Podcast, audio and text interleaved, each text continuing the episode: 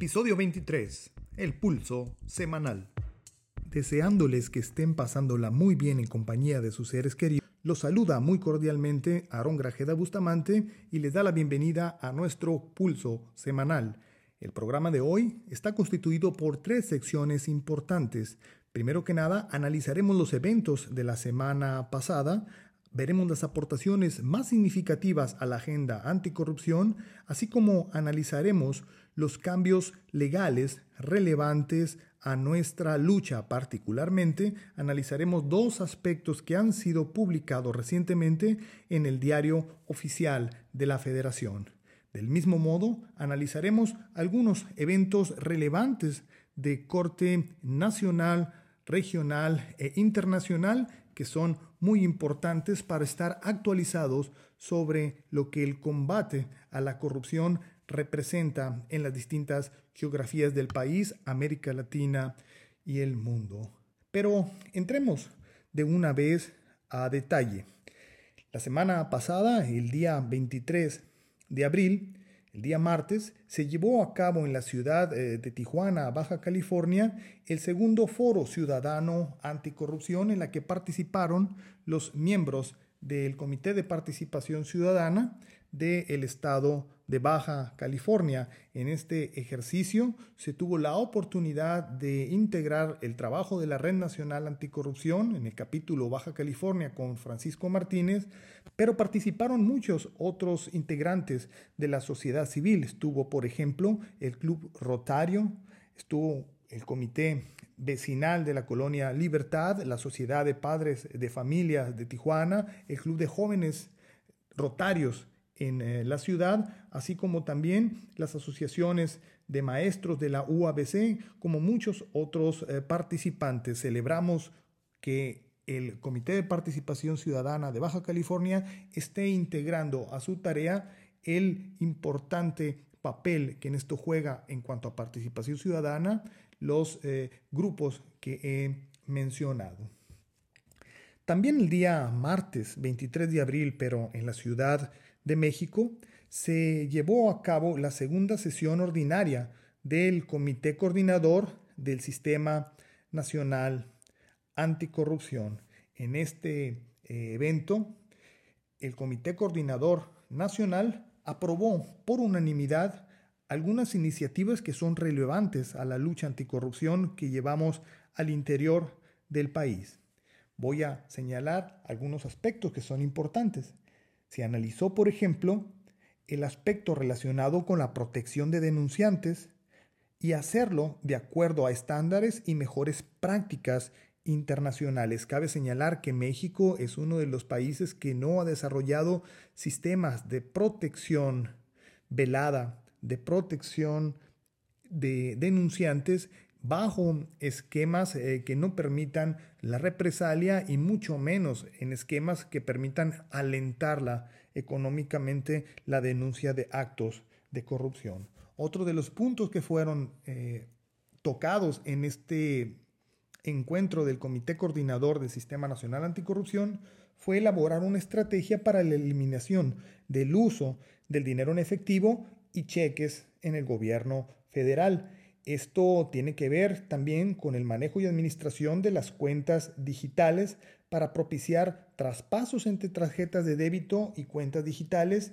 y compartir también así este tipo de iniciativas con los gobiernos municipales. Este tipo de ejercicios tiene que ver con eh, la manera como vemos que se están utilizando y moviendo también los recursos públicos. Otro de los puntos que se tomaron de acuerdo en el comité coordinador fue el compromiso de eliminar el uso del papel en el comité coordinador utilizando firmas electrónicas para propiciar de esta manera el ahorro, incrementar la transparencia, el acceso a la información, la rendición de cuentas y la veracidad de la información al producir versiones públicas en tiempo real. Por último, el Comité de Participación Ciudadana del Sistema Nacional, junto con la Secretaría Ejecutiva del Sistema Nacional Anticorrupción, entregó a los demás miembros del comité coordinador la propuesta de política nacional anticorrupción.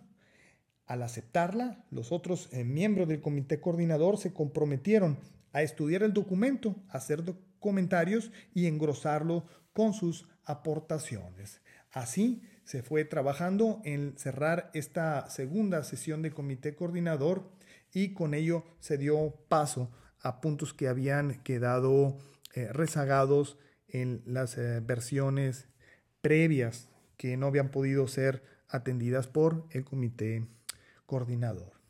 Ese mismo martes 23 de abril, también en la Ciudad de México, el Senado procedió a ahogar el nombramiento de 18 magistrados anticorrupción.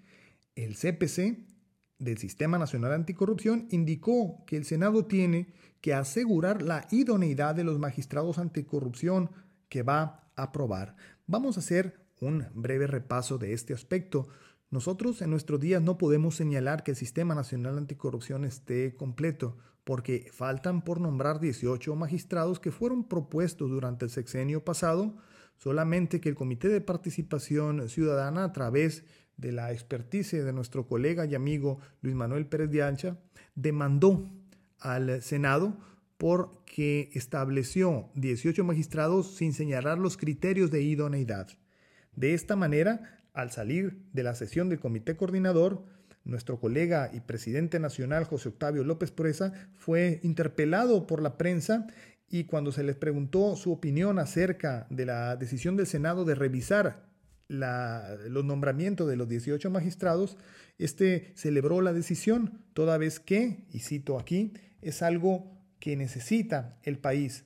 Sobre los perfiles de los magistrados, indicó que el Senado tiene que hacer la tarea correcta y tiene que asegurar la idoneidad de los magistrados que va a aprobar. ¿no? Cabe mencionar, pues, como señalamos anteriormente, que el CPC ha interpuesto amparos en contra del Senado, la Comisión Permanente del Congreso de la Unión y del Presidente de la República por no concluir el proceso de designación de los magistrados e intentar hacerlo también sin exhibir los criterios de idoneidad. Esta fue una nota tomada de MBS Noticias.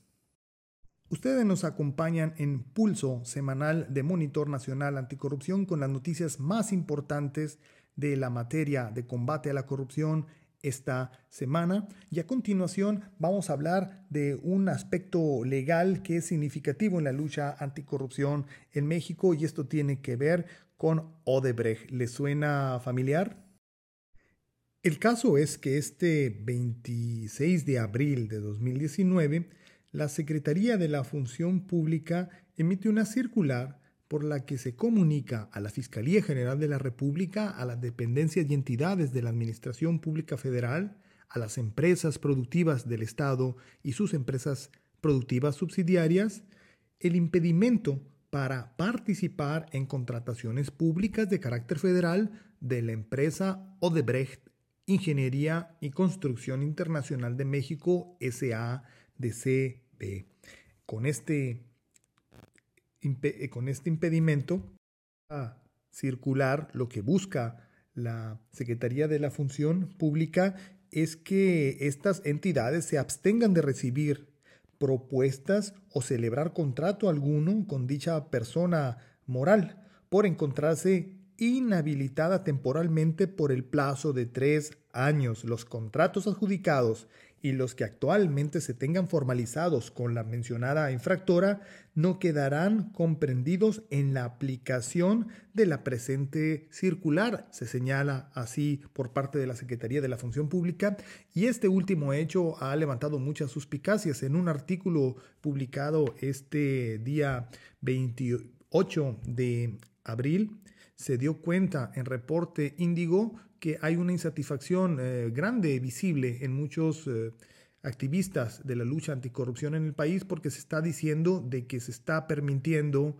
a muchas subsidiarias que mantengan los contratos que en nombre y representación de Odebrecht tienen con terceras empresas que si bien pueden ser no muy grandes, mandan el mensaje de que la corrupción solamente va por la gran compañía y no todas sus subsidiarias. El eh, día también 26 de abril se emitió una segunda circular en los mismos términos de prohibición contra la empresa Odebrecht, pero en esta ocasión señalando como eh, principal responsable de estos actos irregulares a la empresa constructora Norberto Odebrecht SA, quien es la persona física a la que se persigue por estos actos de soborno en el país.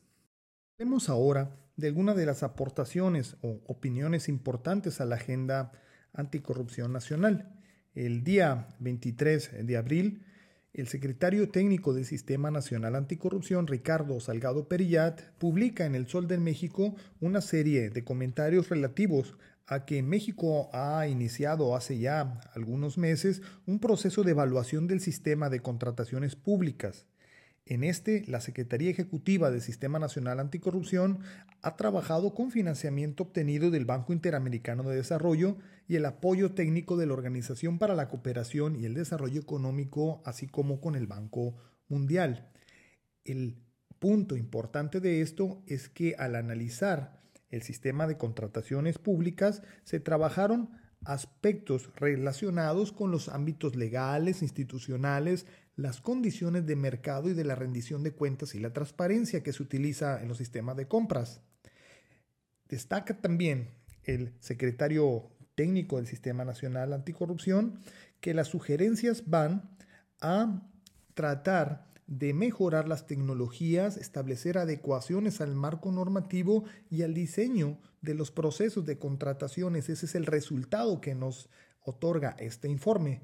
Por ejemplo, sugieren estos eh, organismos observadores de los procesos de contratación en el país que debe trabajarse en la emisión de una ley general para toda la administración pública, así como contar con documentos y formularios estandarizados para uso obligado en todos los niveles de gobierno. En este mismo informe se sugiere extender las funcionalidades del sistema electrónico vigente, es decir, Compranet, o ampliarlo a otro que lo supra para abarcar todo el ciclo de contratación y hacer que el uso de estas plataformas sea obligatorio, incluyendo herramientas de planificación, tienda electrónica y administración de contratos.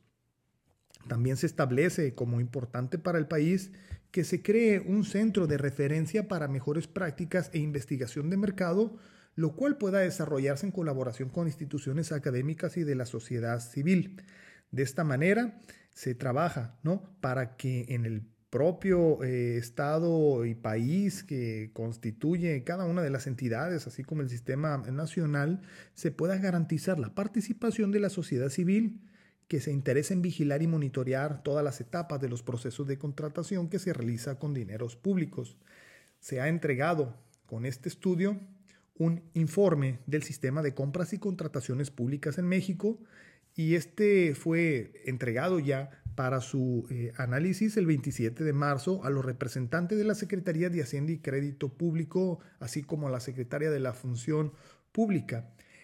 Quien quiera analizar el informe lo puede hacer en la página oficial de la Secretaría Ejecutiva del Sistema Nacional, que está en www.gov.mx diagonal CESNA. Así que todos los interesados en contrataciones públicas, en gobierno abierto, en eh, contrataciones abiertas, tienen aquí una materia de interés eh, muy relevante. Usted está escuchando Pulso Semanal en Monitor Nacional Anticorrupción.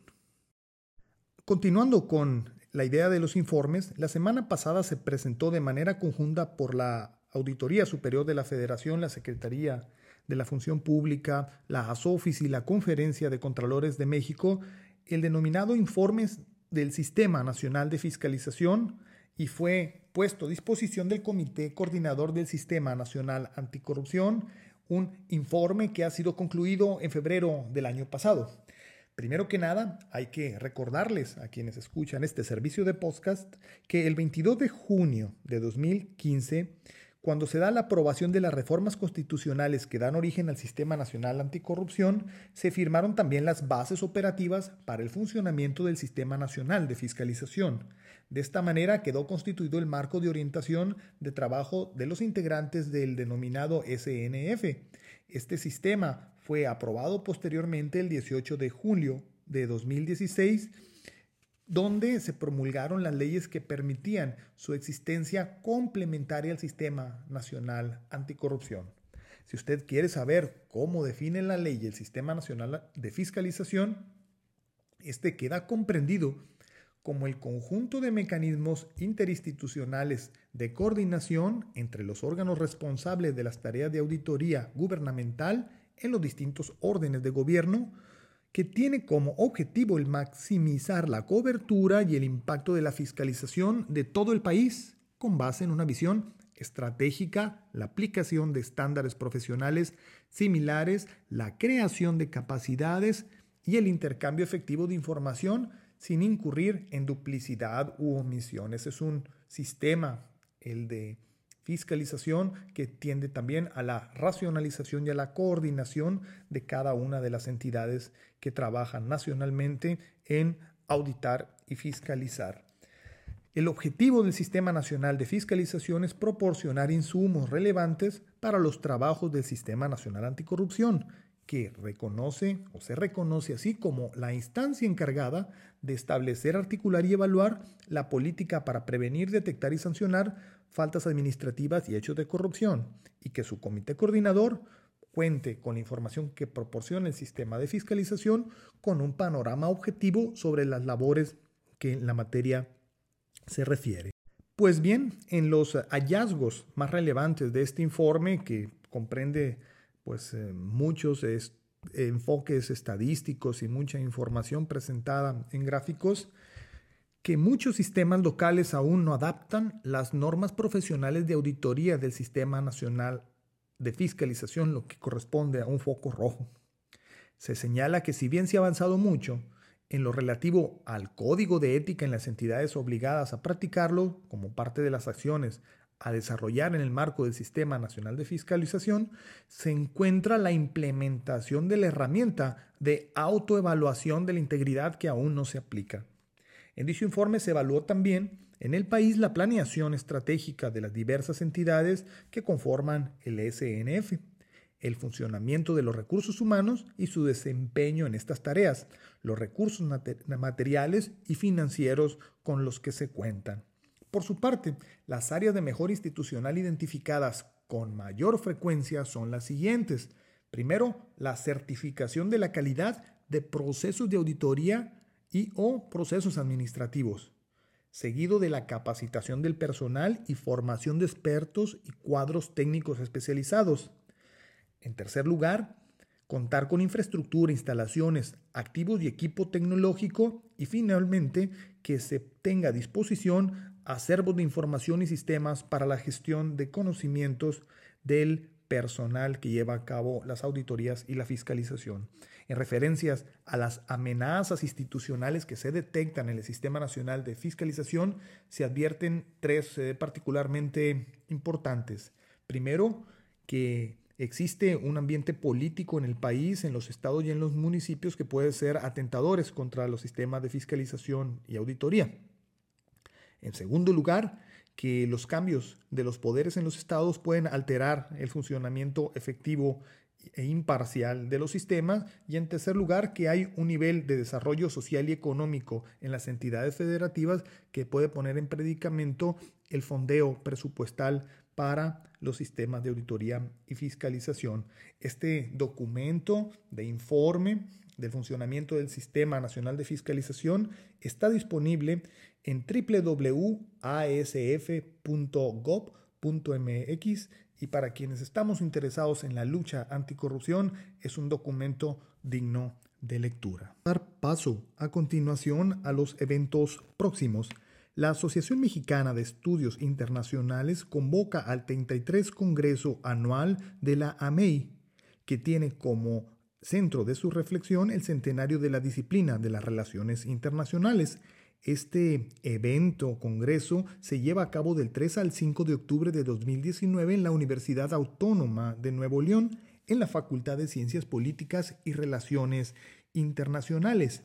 En el marco de este Congreso existe un panel intitulado Cooperación Anticorrupción desde lo local a lo internacional, mismo que está organizado por el colega académico del TEC de Monterrey, Carmelo Catafi.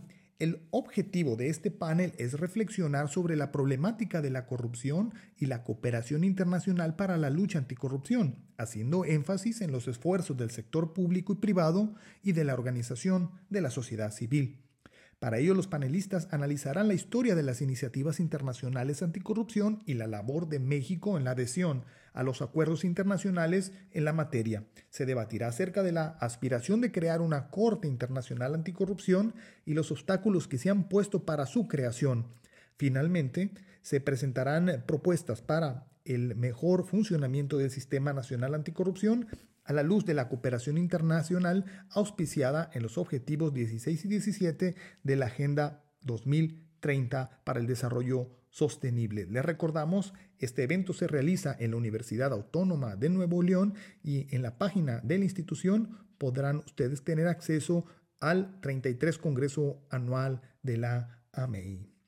Para quedarnos también en Monterrey, queremos recordarles a ustedes el Congreso de la Academia contra la Corrupción en las Américas. Este es el segundo evento que se realiza y se llevará a cabo particularmente en la ciudad de Monterrey del 7 al 8 de junio de 2019. Los objetivos de la Academia contra la Corrupción en las Américas es enriquecer y promover multidisciplinariamente las investigaciones sobre corrupción y lucha anticorrupción en América Latina, promover la inclusión de cursos o tópicos al interior de la currícula universitaria y en tercer lugar, ayudar también a crear una red de enseñanza e investigación sobre corrupción en América Latina semejante a la red internacional de investigación sobre corrupción. Entonces, les recordamos, este segundo evento se realiza del 7 al 8 de junio y ustedes pueden buscar información con nuestra colega y amiga Bonnie Jo Palifka en el Tecnológico de Monterrey, en la ciudad de Monterrey. Para mantenernos también en la entidad nacional, particularmente en el bello estado de Oaxaca, su CPC organiza un taller de buenas prácticas anticorrupción, mismo que se llevará a cabo los días 29 y 30 de abril, es decir, este día lunes y martes se llevará a cabo este ejercicio iniciando el día 29 a las 4 de la tarde y el día 30 a las 10 de la mañana en el Hotel Azul Sirena de este paradisiaco punto de nuestra República Mexicana, la ciudad de Huatulco. Así que están los comités de participación ciudadana y todos los demás miembros del Sistema Nacional Anticorrupción cordialmente invitados. El contacto nacional es a través de la red de CPCs con el presidente del CPC Oaxaca, Adán Córdoba Trujillo. Saltando ya de continente, del 12 al 14 de junio de 2019 se llevará a cabo en la Universidad de Bonn el Congreso Internacional Futuro Hoy, Ayer y Mañana, Visiones de su futuro en las Américas. Este evento, que es de carácter internacional en la Universidad de Bonn, tendrá 32 paneles temáticos. En el panel número 11, que se intitula El papel de la corrupción en América Latina, dos puntos, visualizando y creando futuros a través del enriquecimiento ilícito, los académicos Doctor Abel González de la Universidad a Distancia de Madrid, la doctora Eva Calni de la Universidad de Hannover y su servidor Aaron Grajeda Bustamante pondremos este panel a discusión. El programa de este evento está ya disponible en www.americas2019.uni-bon, bon con doble n, de. Repito, ustedes encuentran este panel al que están cordialmente invitados en www.americas2019.uni-bon, cuando pongan bon con doble n, de. Así que los esperamos en esta eh, oportunidad que tendremos para revisar el papel de la corrupción en América Latina con especialistas de distintas partes del mundo. Así que volviendo también a nuestro, a nuestra geografía nacional, tenemos el día 17 de mayo en la bella ciudad de Villahermosa, Tabasco, la reunión de presidentes de comités de participación ciudadana organizada por el presidente del CPC del Sistema Nacional, José Octavio López Presa, y Mexicanos contra la Corrupción y la Impunidad. En este evento que celebraremos en la ciudad de Villahermosa, se tratarán de buscar esquemas de colaboración y promover la sustitución del papel en trámites y pagos hacia la firma electrónica con validez legal y los presidentes de los comités de participación ciudadana de los 29 sistemas que ya están integrados en nuestro país, tendremos la oportunidad de llevar a cabo una serie de talleres donde desarrollaremos temáticas relacionadas a la coordinación de la red nacional de CPCs. Estimados, estimados amigos y amigas, hemos llegado así al final del pulso semanal. Quienes conformamos Monitor Nacional Anticorrupción les mandamos un gran abrazo y nos vemos en la próxima edición de este servicio podcast. Hasta luego. Esto fue Monitor Anticorrupción México, espacio de vinculación entre organizaciones de la sociedad civil y comités de participación ciudadana, dedicado a fortalecer la lucha contra la corrupción. Visítanos en www.monitoranticorrupción.org y también en nuestras redes sociales, Facebook e Instagram. Hasta pronto.